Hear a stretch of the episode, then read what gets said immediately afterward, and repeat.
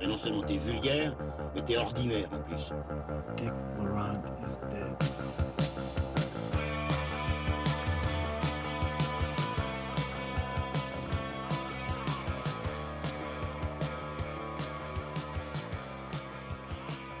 Bonjour à tous et bienvenue dans Transmission numéro 19, la table ronde cinéphile qui fait le grand écart entre pop culture et cinéma d'auteur. Cette fois-ci, nous revenons avec trois films malgré une actualité cinématographique légèrement morne.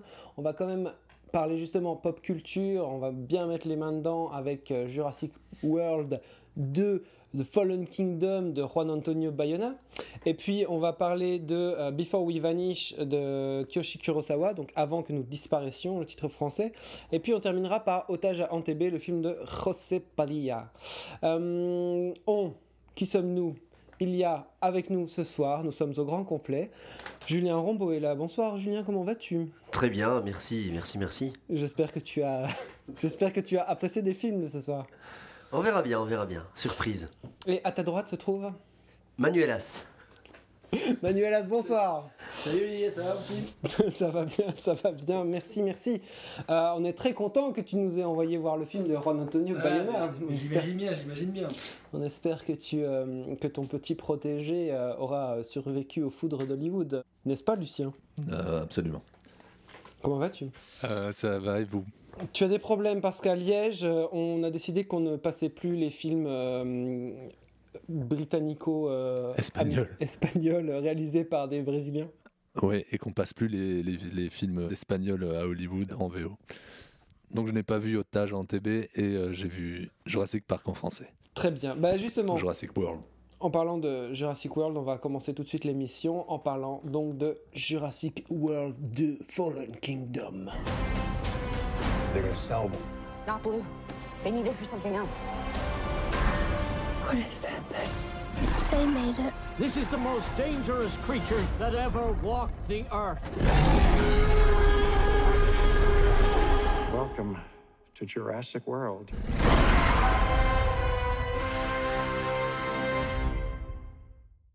Donc Jurassic World 2 Fallen Kingdom, c'est le cinquième film si on fait le compte de la euh, franchise Jurassic Park maintenant.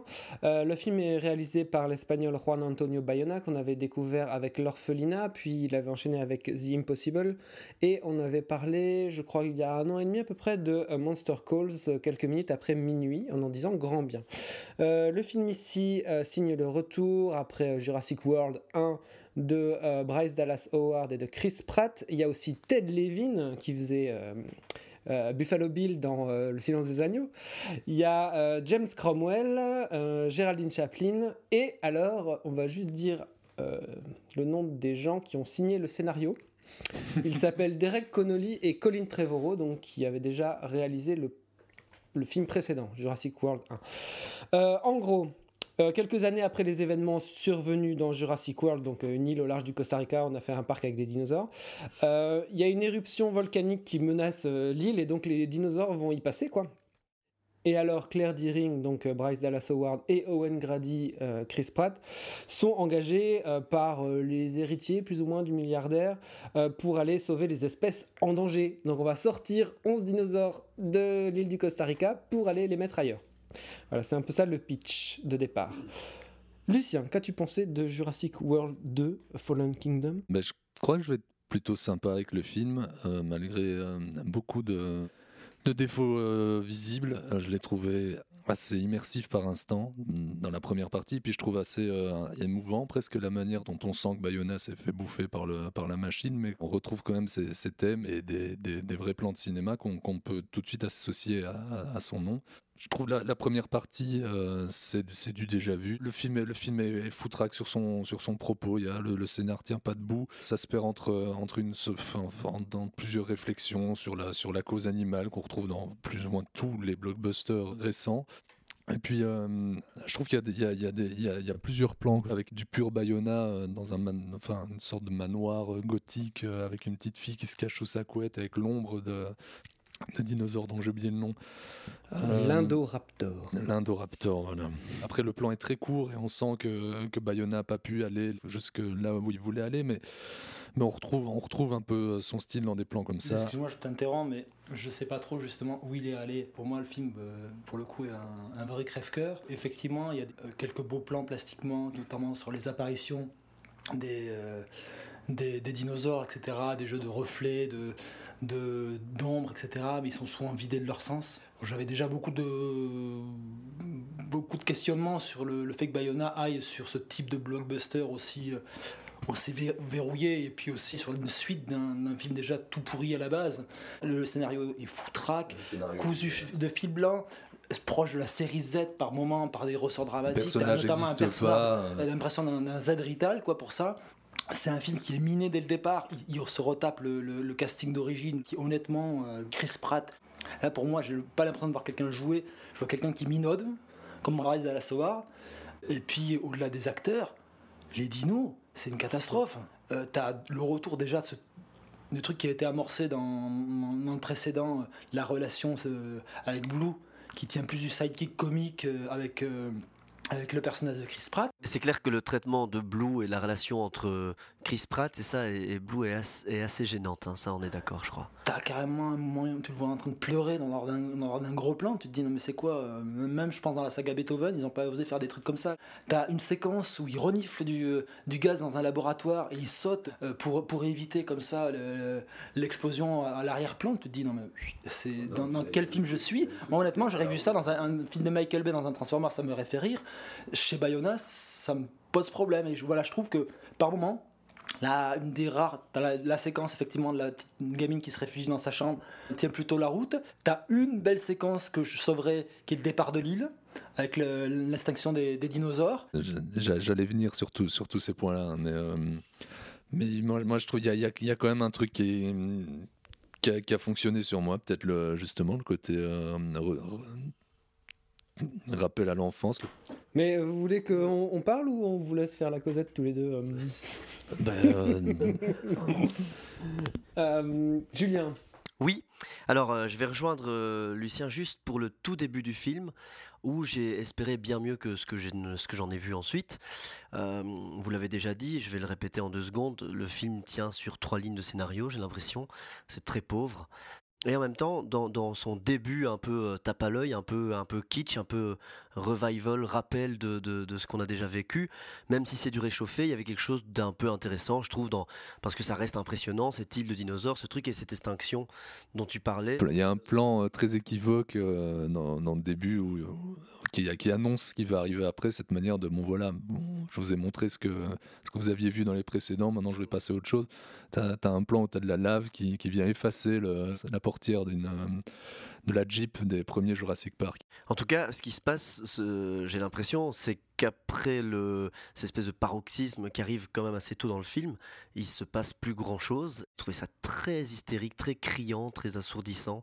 Et, et en, ensuite, euh, bah, tu l'as dit, Manu, dans les, le traitement des personnages euh, inexistants ou presque, euh, ils sont caricaturaux. Le, jeune Black est caricatural, la, la gonzesse est caricaturale. Enfin bon, on se retrouve avec un, micmac de gens qui n'existent pas et euh, avec un, une systématique dans les scènes d'action, ce truc de, de, gens qui essaient de s'échapper avant de se faire bouffer le cul, et finalement à la dernière seconde, il se passe quelque chose. Enfin, je suis jamais surpris, alors que on pourrait retomber en enfance, comme tu dis, Lucien, et se marrer un peu. Au moins avoir ce, ce, cette émotion, mais je trouve que c'est plombé par un, un non-traitement de, des personnages.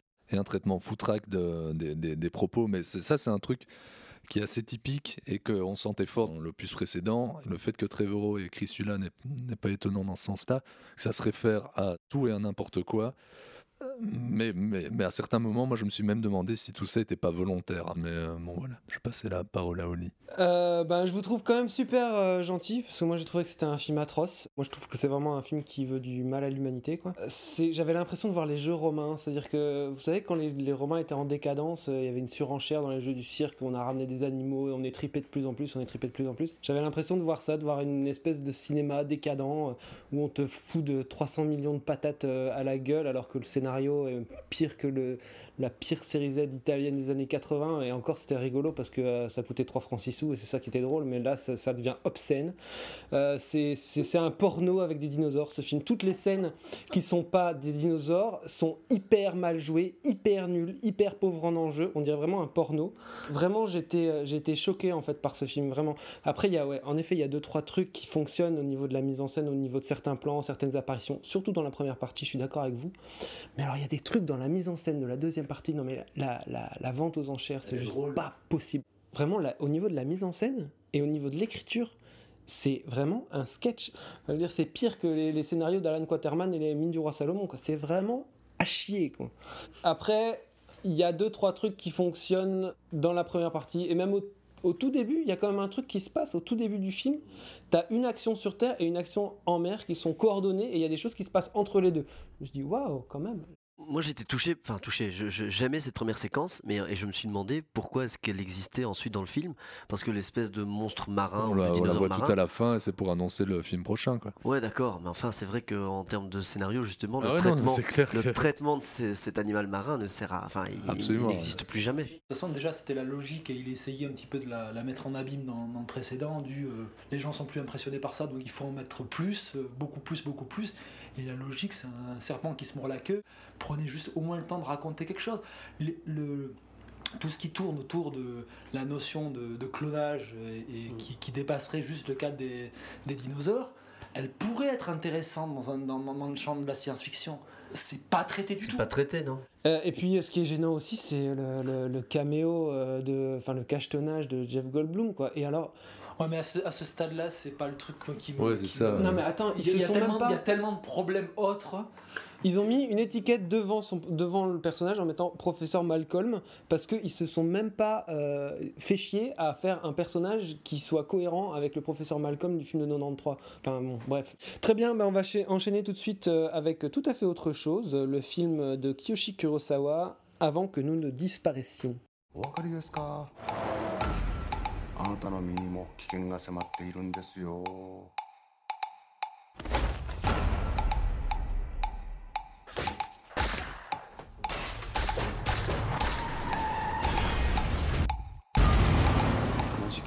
全面戦争ですか？まともに戦える相手ならいいんですが。目的は地球の侵略 Avant que nous disparaissions, c'est le nouveau film de. Enfin, le nouveau. Le, der- le dernier sorti en Belgique, le film de Kiyoshi Kurosawa qui est très prolifique. Euh, donc, euh, un réalisateur japonais qui a été révélé sur la scène internationale à la fin des années 90 avec euh, Cure, Charisma et euh, le très très flippant Kairo. Depuis, il a été un peu anobli. Il est passé justement de la pop culture au cinéma d'auteur, on pourrait dire. Donc, ce film-là avant que nous disparaissions. Ça commence euh, sur un trentenaire euh, qui a l'air comme victime d'une étrange amnésie qui s'appelle Shinji. Et en fait, du coup, il se retrouve à la, charge de sa femme, Narumi, qui est pas ravie parce que le couple euh, va, pas, va plus très bien. Et elle, elle se branche plutôt sur son boulot d'illustratrice. Et parallèlement à ça, il y a un journaliste qui s'appelle Sakurai qui flaire le scoop autour d'une famille assassinée. Et euh, là, autour de, la maison de cette famille, il rencontre un jeune homme étrange qui lui dit Je suis un extraterrestre et on est plus ou moins en repérage sur Terre parce que bientôt il va y avoir une invasion. La jeune femme qui est euh, l'héroïne du film est incarnée par Masami Nagasawa, euh, Shinji est incarné par Ryuhei Matsuda et Sakurai, le journaliste, par Hiroki Azegawa. Julien, qu'as-tu pensé du film de, de Kyoshi Kurosawa? Quel étrange film. Alors, avant que nous disparaissions des ondes et avant que je fasse mon analyse de ce film, je n'ai vu aucun Kiyoshi Kurosawa avant. Je crois que ça peut être important, en tout cas. Bon, tout d'abord, j'ai vu une heure de film assez pénible où j'ai pas mal souffert, où je trouvais ça très lent, très sec, très distancié dans le jeu. On parle sur l'affiche d'un humour beckettien j'ai souri deux fois peut-être. Je trouve pas ça drôle pour un bal, mais je comprends que ça puisse faire rire. Et, formellement, à part la première séquence, je parle vraiment là des deux tiers du, du film. À part la première séquence euh, de, de meurtre, je trouve ça assez pauvre. Et pourtant, et pourtant, je trouve que dans son dernier tiers de film et dans la longueur de l'objet, il arrive à me toucher parce que je trouve qu'il y a quelque chose qui s'ouvre et qui a une, espèce de, naïveté, de, de, pureté qui s'empare du film à partir de la scène de, de l'hôpital, je dirais. À partir de là, le, il y a une étrangeté. L'étrangeté qu'il a essayé d'injecter depuis le début m'envoûte, m'emporte, et je suis avec les, les, personnages. Euh, je trouve ça beaucoup plus clair, beaucoup plus concret, et je suis touché en fait. Je suis touché par, euh, par ce qui se raconte, par ce qui se dit, par ce qui est joué. Voilà, parce que enfin, je trouve, je crois que c'est pour ça que ça m'a plu, parce qu'enfin les extraterrestres ou les, les, les aliens se laissent contaminer quelque part par le monde humain, et en tout cas, il y a une part d'ambiguïté dans, dans, dans, dans leur comportement, et sont dans des enjeux humains en fait. Je suis assez d'accord avec Julien sur sur la, sur la structure du film. Pour euh, prendre exemple sur le, le précédent film dont on a parlé, tout au long du film, je disais putain qu'est-ce que c'est nul, mais je me marre. Et là, c'était juste l'exact opposé, c'est-à-dire je voyais, je voyais plein de bonnes choses, mais sur la première heure, je un, problème de, distanciation, en effet. En plus, avec euh, je trouve dans la première partie, Kurosawa euh, Kiyoshi euh, c'est est un cinéaste qui, qui va souvent dans le fantastique chercher l'intime. C'est un cinéaste que je trouve assez intimiste. Et c'est ce qui me dérange dans ce film-là, c'est toute la, part- toute la première partie qui est très intimiste. Il y a certains trucs qui peuvent être touchants, entre autres dans une sorte de, de relation de couple qui n'en est plus vraiment un, mais enfin qui est en mutation, qui fonctionne pas trop mal. Mais je trouve que ça devient vraiment intéressant et vraiment touchant et prenant à partir du moment où d'abord il y a une intrigue un peu véritable qui s'installe et euh, à partir du moment où, le film prend une ampleur euh, sociétale, ne, se, ne se restreint plus à, quatre ou cinq personnages. Je trouve la, fin très belle, ces espèces d'aliens un peu burlesques. Euh, je trouve aussi que c'est une chouette proposition. Bon, on voit, on a voit jamais ça, on voit rarement ça en tout cas. Très bien. Eh bien, moi, j'ai euh, été euh, complètement cueilli par le film. J'ai trouvé que c'était un super beau film. Tu disais, ouais, c'est peut-être bien que j'ai pas vu de film de Kiyoshi Kurosawa. Je suis pas si sûr. Parce que moi, justement, ayant vu des films de Kurosawa, je me dis, oh, ça va être un espèce de fantastique un peu éthéré, un peu lent. Et en fait, on se retrouve avec une espèce de comédie fantastique, en fait. J'étais complètement cueilli dès, dès le début, en fait. Parce que le, le pré-générique, moi, j'ai trouvé le pré-générique génial. Je te, coupe, je fais juste. Mais moi, ça m'a perturbé sur l'entrée du film parce qu'en effet, le pré-générique est génial et vend quelque chose qui n'arrive que 1h10 après. Et donc, il y a toute une partie au niveau rythme, euh, il y a une retombée directe comme ça, et alors on est un peu perdu. Oui, vous êtes en tout cas tous les deux d'accord pour dire ça. Moi, je trouve pas. Je trouve que euh, la présentation des, des- personnages est, vraiment très bonne. Euh, je suis tout de suite en empathie avec cette, cette fille Narumi. En plus, je trouve l'actrice géniale. Tu disais que c'était mis, en scène de manière assez plate, je trouve pas du tout. C'est presque quasiment que des plans séquences en fait ce film. C'est les chorégraphies des comédiens qui dynamisent sans arrêt le cadre, la manière dont ils utilisent le, décor, la rencontre entre le journaliste et l'extraterrestre autour du camion, ça n'a l'air de rien, mais c'est tout un travail chorégraphique qui remet tout le temps constamment les enjeux en scène. Il fait ça tout le long du film. Il y a, moi, je trouve aussi dans la première partie, il y a une très belle séquence avec la sœur de Narumi, justement, euh, qui, est, qui est très belle, où juste en un gros plan, il te saisit sur du fantastique. Euh, et en fait, cette mise en scène autour de ces longs plans séquences, elle permet que le fantastique s'immisce dans le quotidien, mais l'air de rien. Et après, il fait des, trucs énormes avec ça. La scène de, la salle d'attente dans, l'hôpital, c'est le même dispositif en fait. Et il te fait même un espèce de remake, on va pas trop spoiler, mais de, la mort aux trousses à la fin. C'est de nouveau, c'est le même, le même dispositif et c'est complètement dingue. Ça prend un- une dimension euh, que tu n'attendais pas dans le film. Et tout ça, en fait, à quel point le, le spectaculaire et le fantastique s'immiscent dans le quotidien, c'est aussi nourri de cette première partie, je trouve. En effet, le fait que la seconde partie ou le dernier tiers, je sais pas exactement, soit aussi fort à ce niveau-là, c'est probablement lié au fait que la, première partie est, posée les bases, ça c'est sûr. N'empêche qu'il peut subsister un ennui dans cette première partie. Mais moi, je trouve que, allez, c'est pas un film parfait, mais tous les films devraient être au moins aussi bons que ça. C'est-à-dire que le film développe les arcs des personnages, ils ont des vrais, des vrais enjeux. Euh, Il y a un vrai thème qui est développé hein, par rapport à la société moderne, il y a une espèce de discours. C'est pas hyper malin, c'est clair, c'est un peu une fable. Mais n'empêche que c'est là, que c'est incarné, qu'à la fin, il te fait des super belles choses. La manière dont il filme, entre guillemets, la petite apocalypse, sans vouloir trop spoiler, mais le choix qu'il fait à ce moment-là, c'est super beau. Non, après, je, je suis d'accord avec vous que le film peut avoir des. Je disais, c'est pas un film parfait. En effet, il, il y a- il peut y avoir des problèmes de rythme. Il y a un double épilogue, c'est pas nécessaire. On aurait pu faire ça en une seule scène. Bon, on très bien, on va passer En tout à la cas, c'est un film, c'est un film singulier et c'est un film euh, que si je ne défends pas à bras le corps, j'ai envie de le revoir. Et ça t'a donné envie de voir d'autres films de Kurosawa? Ça m'a, bof. oui, oui, ça m'a donné envie de voir d'autres films de Kurosawa. On regardera Cairo ensemble et je te tiendrai la main, t'inquiète pas. Je- et moi, je sécherai tes larmes de sang. Très bien, puisque Manu s'ennuie, euh, on va enchaîner avec Otage à Antebé, le film de José Padilla. Situation! Weapons and bombs. If you try anything, you will die. We call upon revolutionary movements everywhere to focus the attention of the world on the Palestinian people's struggle. Welcome to Entebbe, Uganda. The Germans separated the Jews. We have to act. There can be no negotiations with terrorists.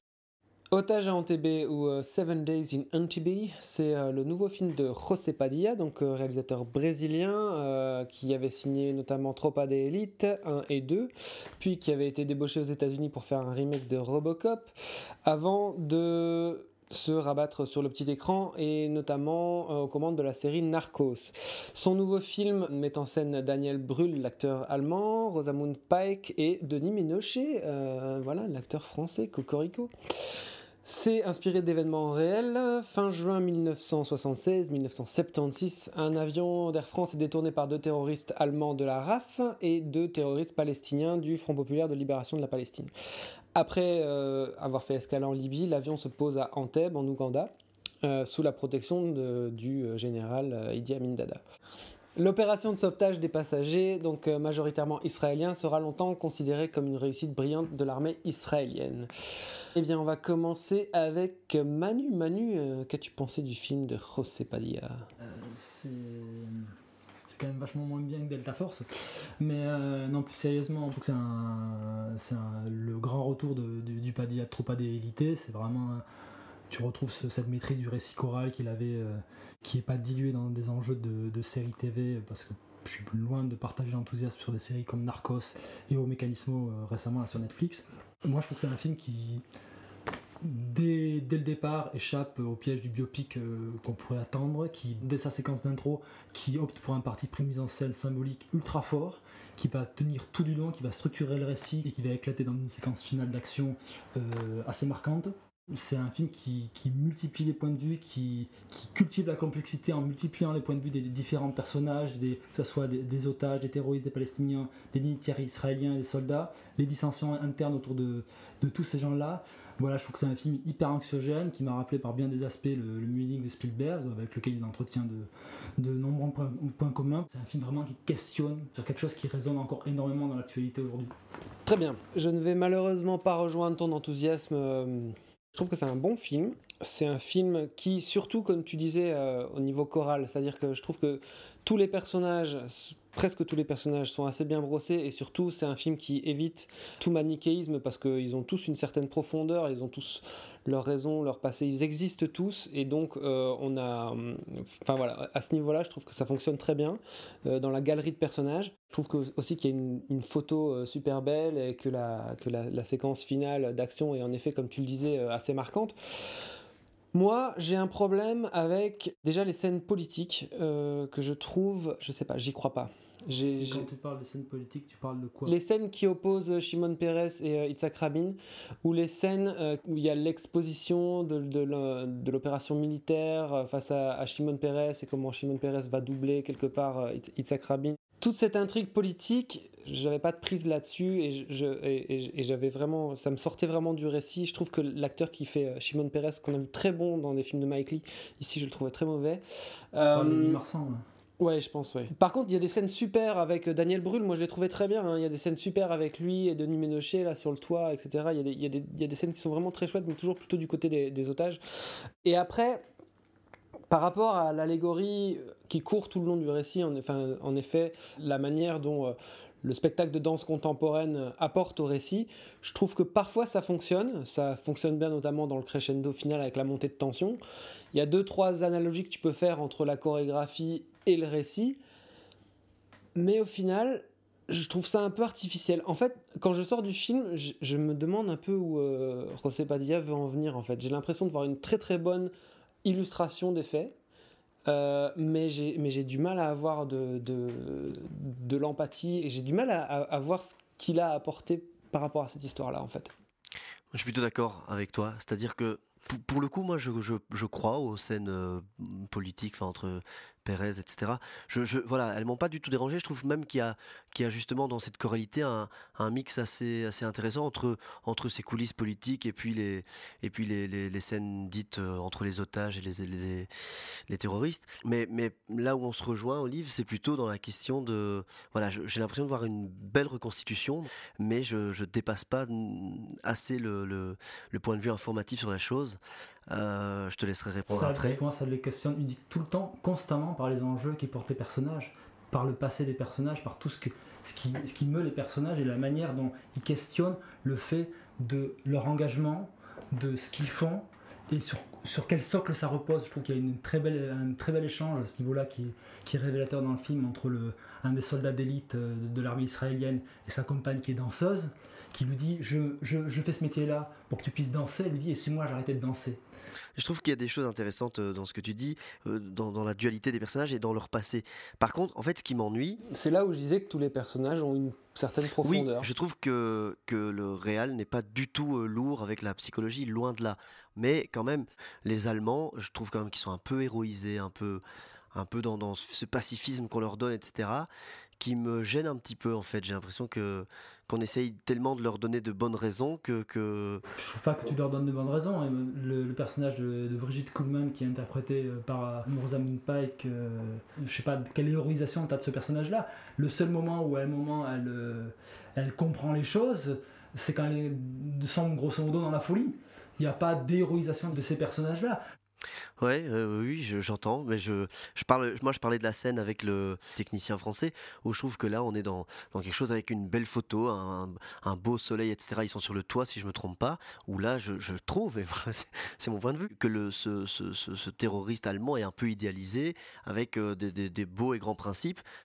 Bah, il n'est pas idéalisé parce que Ménochet lui renvoie à la gueule le pragmatisme de son métier et lui l'idéologie qui le porte. Je trouve qu'il aura pour le coup, il en prend plein la gueule dans cette séquence-là. Hein. Ouais, moi aussi, je trouve qu'il a, il a l'air d'un ado un peu euh, en crise. en tout cas, euh, sur, sur, cette fin de, de, film qui est assez belle, ça me pose question. Je me demande, est-ce qu'on n'est pas un peu en train euh, mais je la trouve belle, je, je réaffirme ça, mais d'esthétiser un petit peu la, la, la violence et le, le, meurtre de cette attaque de, de, de ce raid, en fait.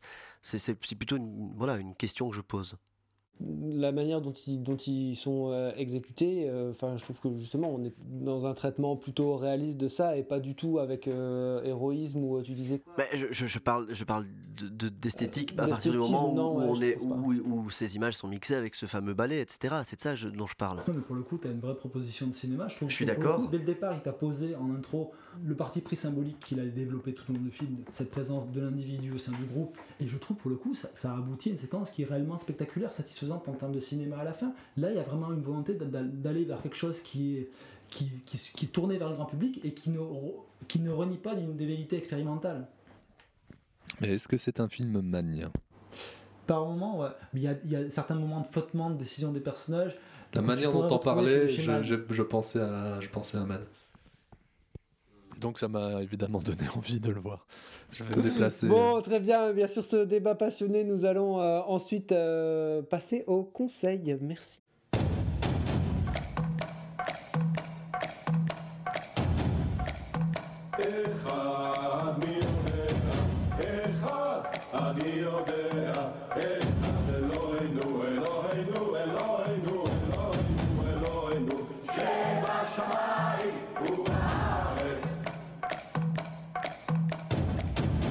Très bien, donc on va passer au conseil. Manu, qu'as-tu à nous conseiller? Eh ben, vu qu'on a cassé du sucre sur Bayona pour un film qui en valait pas la peine, je vous conseillais de, revoir tous les films de Bayona, L'Orphelinat, The Impossible et quelques minutes après minuit, et aussi euh, de, jeter un coup d'œil aux deux épisodes qu'il avait réalisés sur, euh, sur la série Penny Dreadful. Euh, non, je vais vous conseiller un documentaire qui a été diffusé sur Netflix en trois parties, qui s'appelle Fluctua Necmergiture consacré aux attentats du 13 novembre 2015, signé par deux frères documentaristes, les frères Naudet. C'est loin d'être un film polémiste, plutôt un récit à hauteur humaine des, pluriels des différents protagonistes de cette soirée, que ce soit les pompiers, policiers, médecins, mais surtout les, les survivants, du petit Cambodge, la belle équipe, jusqu'au Bataclan. C'est quelque chose qui est loin du sensationnalisme des, chaînes de, télé en continu qu'on a connu à, ce, à ce moment-là. C'est, je pense, important d'entendre une parole déconnectée un petit peu de l'actualité, et je trouve qu'ils arrivent à la capter plutôt, plutôt assez admirablement. Ben, ça, c'est dingue parce qu'il y a que- quelques heures avant l'enregistrement, j'ai regardé le premier épisode, un peu par hasard en me disant tiens, qu'est-ce que c'est- que ce truc? Et, euh, et oui, en effet, j'ai vu le- la, la première, je crois que c'est en deux volets, c'est ça? C'est en- trois volets. Trois le, volets. Premier, le premier volet étant consacré au- grosso modo au Stade de France, le deuxième se concentre sur les, sur les, les bars et le troisième sur, euh, sur le Bataclan. Et comme tu dis, j'ai trouvé ça assez, assez, euh, assez fin, assez euh, touchant et, et pas, pas polémiste et pas. euh, Ils auraient pu carrément faire abstraction des deux trois passages de- d'officiels où on a un Ouais, peu de Cazeneuve, un peu d'Hollande et un peu d'Hidalgo et qui sont hum, qui sont distillés de manière vraiment minime dans le récit et qui sont pas très intéressants, qui restent dans une posture euh, politicienne. Mais après tous les, les récits de Et encore, je suis d'accord sur. euh, protagonistes sont, sont vraiment Mais je trouvais les, les interventions d'Hollande plus, même plutôt intéressantes. Je trouvais de, vo- de voir le- l'envers du décor, l'envers du décor d'un point de vue euh, purement euh, instanté. Quoi. Euh, c'est vrai que les deux autres beaucoup moins. Très bien, nous allons enchaîner avec euh, Monsieur Julien Rombaud. Qu'as-tu à nous conseiller? Eh bien, vu que mon actualité théâtrale m'emmène vers euh, Rainer Werner Fassbinder, je voudrais vous, conseiller de, voir euh, notamment les, films et principalement Les larmes amères de Petra von Kant, euh, qui est sorti en 78 si je ne m'abuse. Fassbinder qui était complètement dingue et qui est mort à 37 ans en ayant réalisé 40 films et écrit et, mis en scène euh, une vingtaine, une trentaine de pièces du théâtre euh, avec son groupe Anti-Théâteur. Donc, euh, Les larmes amères de Petra von Kant qui euh, allie une- grande cruauté avec beaucoup de guimauve et une violence. voilà, il s'inspire notamment des, mélodrames de Douglas Sirk, mais avec beaucoup d'ironie qu'il injecte pour arriver à quelque chose de voilà, il monte ses films euh, comme des pièces et il, met en scène ses pièces comme des films, c'est ce qu'il disait en tout cas. Et on a quelque chose de, voilà, très, très, théâtral et en même temps naturaliste. Et puis euh, une, une- une radicalité, une violence et en même temps quelque chose de très naturel. Enfin bon, je trouve ça très beau. À voir. Moi, comme Julien, je suis pas non plus dans l'actualité, mais euh, je vais euh, vous conseiller deux films que j'aime bien et euh, qui, dont je me suis rappelé à la sortie du film que j'ai préféré ce soir, donc le film de Kyoshi Kurosawa. Donc, une série de films sur des extraterrestres qui débarquent sur Terre, mais traités d'une manière comique ou alors mélodramatique, comme par exemple Starman de John Carpenter en 84, où là c'est un extraterrestre qui prend l'apparence du défunt mari d'une jeune femme qui est jouée par Karen Allen. Et puis ensuite, le film devient une espèce de road movie, mais on a cette, euh, relation euh, qui se noue amoureuse entre donc, euh, un homme et une, femme et un homme extraterrestre, comme dans le film de Kiyoshi Kurosawa. Et il y a aussi un film qui est moins connu, qui est un film coréen, Save the Green Planet. C'est un film coréen de 2003 qui a été réalisé par un type qu'on a, a un peu perdu de vue depuis, qui s'appelle Jang Jun-wan. Euh, ça est sorti en direct ou DVD euh, en France. Euh, J'ai eu la chance de le voir, je crois que c'était au BIF, enfin au Festival Film Fantastique de Bruxelles. Et là, c'est un peu donc le contre-pied du film de Kyoshi Kurosawa, parce que c'est l'histoire d'un type qui est marginal, on le croit un peu fou, qui croit que des, extraterrestres vont débarquer et s'apprête à envahir la Terre.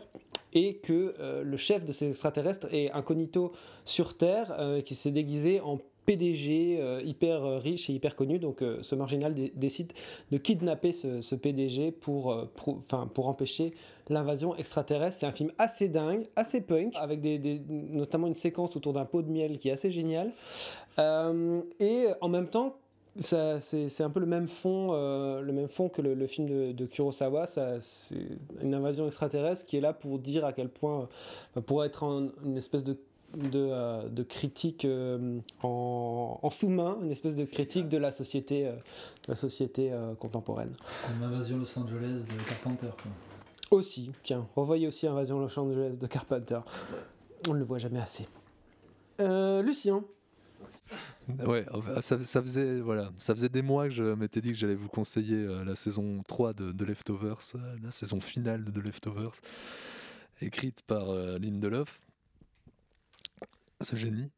le scénariste de Prometheus. Bon, Prometheus, je pense que la plus grosse épine dans le pied de Prometheus, ça s'appelle Ridley Scott. Hein. Je pense que ça s'appelle Ridley. C'est d'accord.